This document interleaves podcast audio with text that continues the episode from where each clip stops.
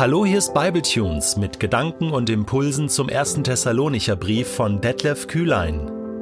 Der heutige Bibletune steht in 1. Thessalonicher 2, die Verse 9 bis 12 und wird gelesen aus der neuen Genfer Übersetzung.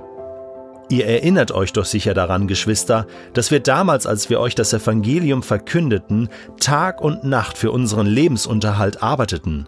Wir mühten uns ab und scheuten vor keiner Anstrengung zurück, um nur ja keinem von euch zur Last zu fallen.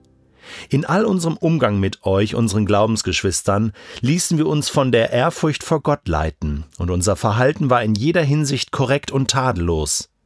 Ihr könnt es bestätigen, und Gott selbst ist unser Zeuge. Ihr wisst, dass wir uns um jeden einzelnen von euch gekümmert haben, wie ein Vater um seine Kinder. Wir haben euch ermahnt und ermutigt und mit allem Nachdruck daran erinnert, wie wichtig es ist, ein Leben zu führen, durch das Gott geehrt wird. Er ist es ja, der euch dazu beruft, an seinem Reich und an seiner Herrlichkeit teilzuhaben. Ist es eigentlich richtig, dass Mitarbeiter oder Mitarbeiterinnen, die vollberuflich, also vollzeitlich im Reich Gottes unterwegs sind, auch dafür bezahlt werden? Ich denke schon, denn sonst wäre vieles, was wir heute haben in unseren Kirchenlandschaften, Gemeindelandschaften und in unseren Werken im Reich Gottes gar nicht möglich. Ich meine, schon im Alten Testament war es so, dass man ja den zehnten Teil seiner Erträge abgeben musste in den Tempel. Und von diesem zehnten Teil wurden dann die Leviten und die Priester finanziert, denn sie taten ja den ganzen Tag rund um die Uhr äh, die ganze Woche Dienst im Tempel, vollberuflich sozusagen. Daher kommt auch dieser Gedanke. Und deswegen spricht man auch heute noch so von dem Zehnten in Kirchen, wo man sagt, hey, gebt doch ein Opfer, beziehungsweise den Teil, den Gott zusteht, äh, um damit die Belange der Kirche und Gemeinden zu finanzieren, die Dienste, die getan werden müssen von Menschen, die dafür angestellt sind, dafür freigestellt sind, dafür freigesetzt sind.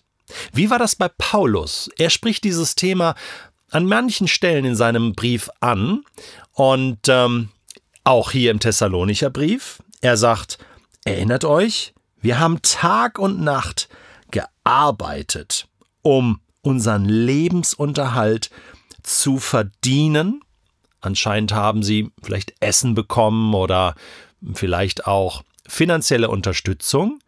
Wir lesen an anderen Stellen, zum Beispiel im Philipperbrief, Kapitel 4, äh, da geht Paulus ein bisschen genauer darauf ein und sagt, ihr Philipper seid eigentlich diejenigen, die ab und zu mal was gespendet haben für mich.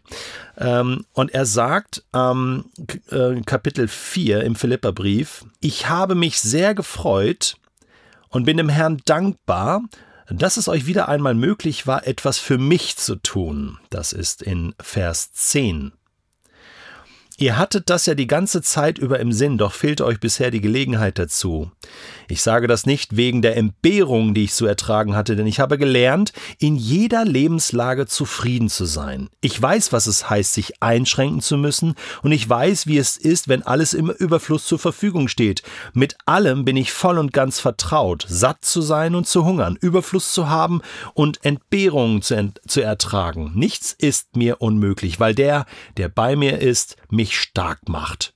Und äh, das war bei Paulus so. Ähm, er selbst war ja Zeltmacher von Beruf und er hat zwischendurch auch immer wieder als Zeltmacher ganz normal gearbeitet und sich so auch sein Brot verdient, könnte man sagen. Dann gab es aber auch Zeiten, wo er voll im Einsatz war für Gemeinden und dann gab es hier und da Gemeinden, die ihn dann unterstützt haben, ihm etwas gespendet haben. Er sagt, trotzdem war es gut, dass ihr euch in meiner schwierigen Lage um mich gekümmert habt. Anscheinend war er da echt mal knapp bei Kasse oder es ging ihm nicht gut. Und dann sagt er, dieselbe Hilfsbereitschaft habt ihr von allem Anfang an bewiesen, liebe Philippa. Ihr wisst es selbst am besten. Und dann beschreibt er, wie er dann Unterstützung erlebt hat und dass die Philippa diejenigen waren, und das hat ihn dann auch mit dieser Gemeinde sehr verbunden, die ihn unterstützen in seinem Dienst. Das ist ganz normal. Hier den Thessalonichern schreibt er, wir mühten uns ab und scheuten uns vor keiner Anstrengung zurück, um nur ja keinem von euch zur Last zu fallen. Da war es Paulus wichtig, dass er das eben nicht wegen des Geldes macht, sondern aus Liebe zu den Menschen. Und manchmal ist es wichtig, etwas kostenlos, gratis sozusagen im Reich Gottes zu tun, ehrenamtlich würde man sagen, sich einzusetzen und, und um zu zeigen, hey, ihr seid mir so viel wert, ich gebe alles für euch und ich erwarte nichts von euch. In einer anderen Situation ähm, kann man dann aber auch, auch mal sagen, hey, ähm, ich, ich biete hier eine Dienstleistung und ich empfange auch gerne etwas zurück von euch. Dafür ist dieser zehnte Teil ein guter Maßstab. Ich meine, äh, später war es ja dann so, die Jerusalemer Gemeinde, lesen wir in der Apostelgeschichte, die gaben ja alles, die verkauften ihre Grundstücke, brachten alles zusammen und, und äh, hatten alles gemeinsam das ist natürlich die höchste Maxime, ja, so eine Art Kommune und wir geben alles, um alles möglich zu machen. Kann man darüber diskutieren, denn später ereilte Jerusalem eine Hungersnot und wir lesen in dem Korintherbrief später, dass Paulus eine Spendenaktion organisierte, um den Jerusalemern zu helfen. Also da haben andere Gemeinden Gelder zusammengelegt, um äh, dieser Urgemeinde in Jerusalem zu helfen, weil ihnen das Geld und das Essen ausgegangen war. Ich kenne das nur zu gut. Ich bin jetzt seit 26 Jahren im vollzeitlichen Dienst und lebe seitdem von Spenden.